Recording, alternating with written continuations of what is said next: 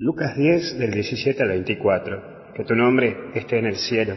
El primer punto que vamos a ver es el poder. Y el poder de un apóstol de Jesús es ayudar, es servir, es hacer más fácil la vida de la misma gente. Es ayudar a llevar esta mochila pesada que tiene la gente, que tiene cada persona que se acerca a la iglesia. Vos, yo.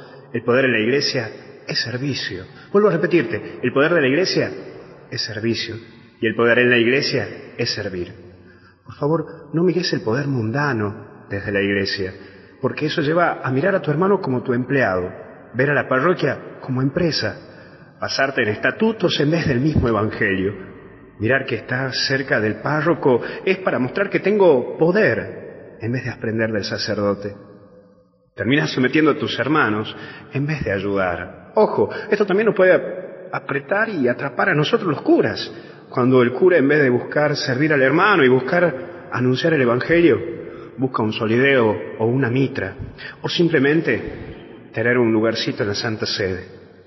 El poder en la iglesia es liberar en Jesús y no usarlo a Jesús para mi campaña política eclesial. Te lo digo a vos, que recién te insertás en el grupo parroquial, como a vos, que ya tenés un buen currículum aquí en la iglesia. Pero entra un segundo punto, que es el gozo. Es el mirar cómo la iglesia sigue a pesar de tantas luchas internas, cómo el Espíritu Santo nos sigue mostrando que está con nosotros. Es el gozo que uno puede tener cuando tiene al Espíritu Santo en su interior. Sí, habla con el Santo Espíritu, pedir al Señor que te ilumine a través del Espíritu Santo y te guíe. Mira, me gusta estudiar mucho la historia de la iglesia, y en especial alguien que me atrapa mucho es Juan 23 y el Papa Pablo VI.